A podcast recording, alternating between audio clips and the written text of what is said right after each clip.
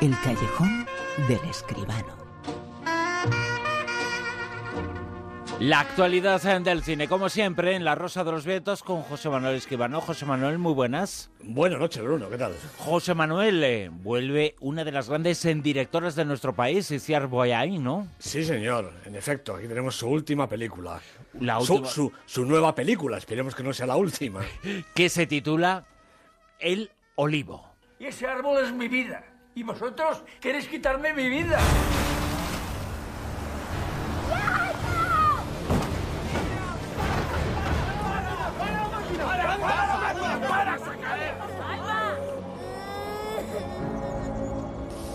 El Olivo es la última película de Iciar Boyain, la nueva película, la nueva obra. El árbol es eh, su vida, la vida del protagonista. Y nos eh, preguntamos eh, si ese árbol, ese olivo, hace honor a una carrera extraordinaria. Pues efectivamente, Bruno, yo creo que sí. Hombre, una película de Ciar Boyain difícilmente carecerá de interés. Esta está interpretada por eh, Ana Castillo, Javier Gutiérrez y Pepa Ambrós.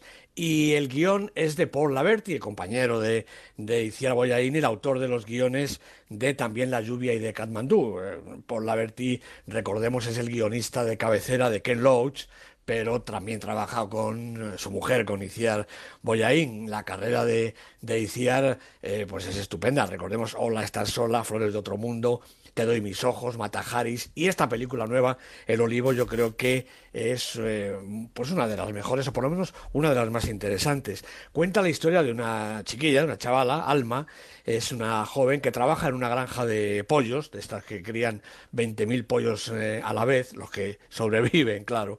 Y ha crecido ella al, al amparo de su abuelo, el abuelo Ramón, que es un hombre consagrado a su tierra y a sus olivos, a los olivos a los que ama hasta el punto de negarse eh, a, a desprenderse de ninguno. Él no quiere que corten ninguno de esos olivos. Pero el padre y los tíos de Alma eh, pues tienen en el punto de mira el olivo más majestuoso de toda la plantación, un olivo milenario por el que una empresa alemana le dan 30.000 euros, nada menos. Aprovechan además el deterioro físico y quizá también mental del abuelo que últimamente ya no puede hablar y además se niega hasta a comer porque ve lo que está pasando y lo que está pasando es que se llevan el olivo para Alemania.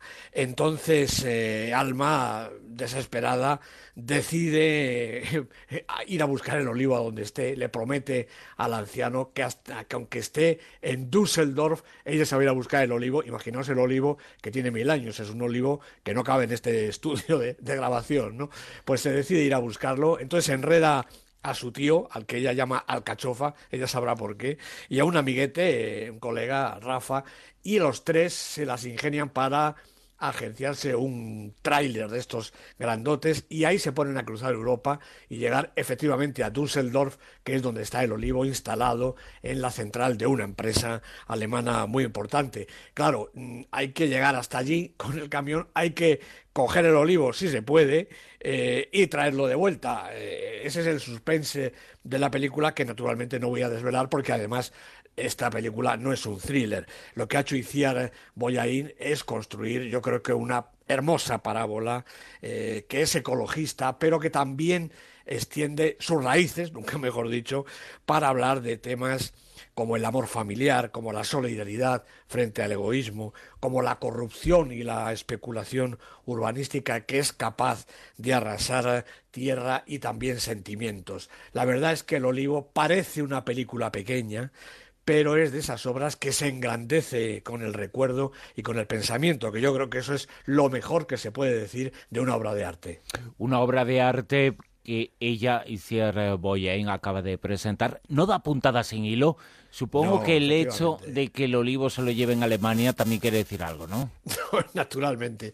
Lo de Alemania no es eh, casual y no quiero desvelar las aventuras que pasan por el camino y las que pasan también en, en, Alemania porque son un poquito el meollo de la película, pero sí te puedo decir que esa corrupción eh, del, del, urbanismo exagerado, la corrupción de las grandes empresas y por otro lado la solidaridad de la gente de la calle, de la gente normal, están en el meollo, están en el centro de esta hermosa película de Iciar Boyain. Esperemos que esa hermosa película esté pronto en la lista, en el Super 10. Vamos ya con él, con los puestos de esta semana. Que sitúan en el puesto número 10 a... Pues en el 10 está El Renacido, la película de Alejandro González Iñárritu, 13 semanas en la lista y me parece que esta es la última porque va a salir de exhibición. 9. Bueno, vuelve a entrar en la lista, se recupera desde el puesto 11 Kiki, El amor se hace, la película, vamos a decir cómica, pero también muchas cosas más, de Paco León. Cuatro semanas en el Super 10. En el 8. En el 8 Mustang, repite posición y también son 8 las semanas que lleva en la lista la estupenda película de Dennis Erguyen. 7. El libro de la selva de John Favreau, la película con eh, Neil Setti que hace del chavalín y todo lo demás, los animales animados. Tres semanas en la lista. Seis. Hitchcock Trifó, la película de Ken Jones, cuatro semanas en la lista, ha bajado un puestecito, es un documental estupendo. En el 5. En el 5 tenemos la película de la semana, Capitán América, Civil War, Guerra Civil. Anthony y Joe Russo son los directores Chris Evans, Robert Downey Jr. y muchísimos más los protagonistas. Aquí los superhéroes que se lían aguantazos entre ellos, lo que hay que ver. Cuatro. La habitación, la película de Lenny Abramson, una película que lleva una carrera espectacular en el Super 10, casi se sale de la lista y luego no ha hecho más que subir siete semanas y del 6 al 4. En el 3. En el 3 sigue Spotlight, la película de Tom McCarthy que se llevó este año el Oscar de Hollywood, con Mark Ruffalo, Michael Keaton de protagonistas. 14 semanas en el Super 10. En el 2. Bueno, una semana menos, pero también tiene su importancia. Carol, de Todd Haynes, con las estupendas Kate Blanchett, Rooney Mara. Estupenda película que hay que ver antes de que se la lleven. Y en el puesto número uno me parece que anclado a ese puesto número uno hay agarrado y va a estar mucho tiempo, ¿verdad? Pues yo creo que sí, porque la película es estupenda. Nuestra hermana pequeña, de Hirokazu Koreeda, la película es fantástica, como todas las de Koreeda, una película sensacional. José Manuel, eh, por cierto, estas eh, semanas eh, lo hemos contado, has estado en Málaga, en el Festival de Cine de Málaga, Cine Español. Hay muchas cosas nuevas que comentar sobre ese festival, ¿no?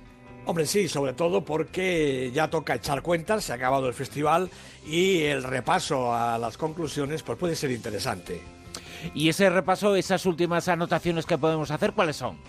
Pues mira, la taquilla, por ejemplo, la taquilla ha pasado de 125.470 euros que se recaudó en 2015 a 141.319,95. Me hace mucha gracia esta apreciación, no lo sentimos, no sé de dónde salen.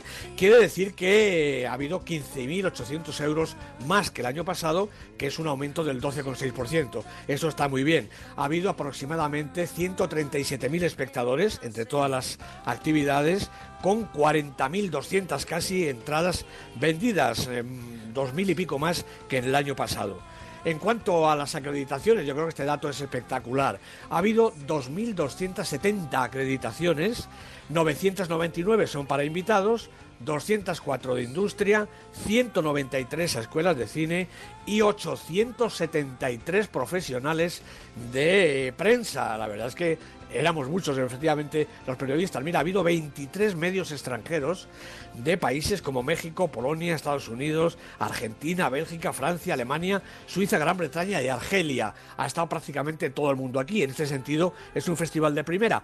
Lástima que el trato y las condiciones de trabajo de la prensa no hayan sido tan espectaculares. Seguimos sin una oficina de prensa en todo el festival, Bruno. La, la, la, oficina de prensa prácticamente es en la calle, donde han puesto unos sillones muy monos, muy, muy modernos, pero realmente eso no son maneras de trabajar. No hay sala en condiciones, no hay teléfonos, no hay ordenadores, las acreditaciones se reparten de distinta manera y con distintas categorías, en fin, un poquito de barullo y este yo creo que es el aspecto más negativo del festival.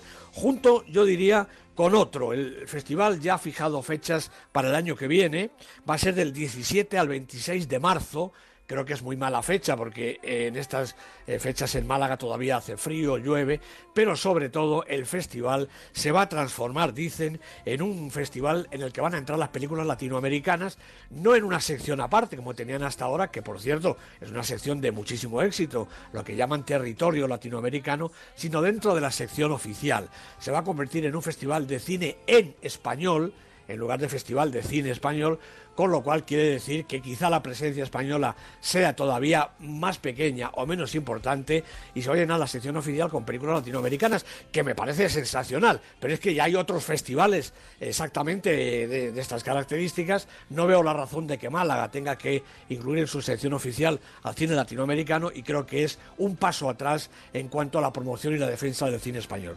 Una promoción, una defensa que se tiene que hacer en todos los sectores y, y también eh, con la ayuda y facilitar el trabajo de vosotros, de los periodistas Eso, que vais allí. ¿no?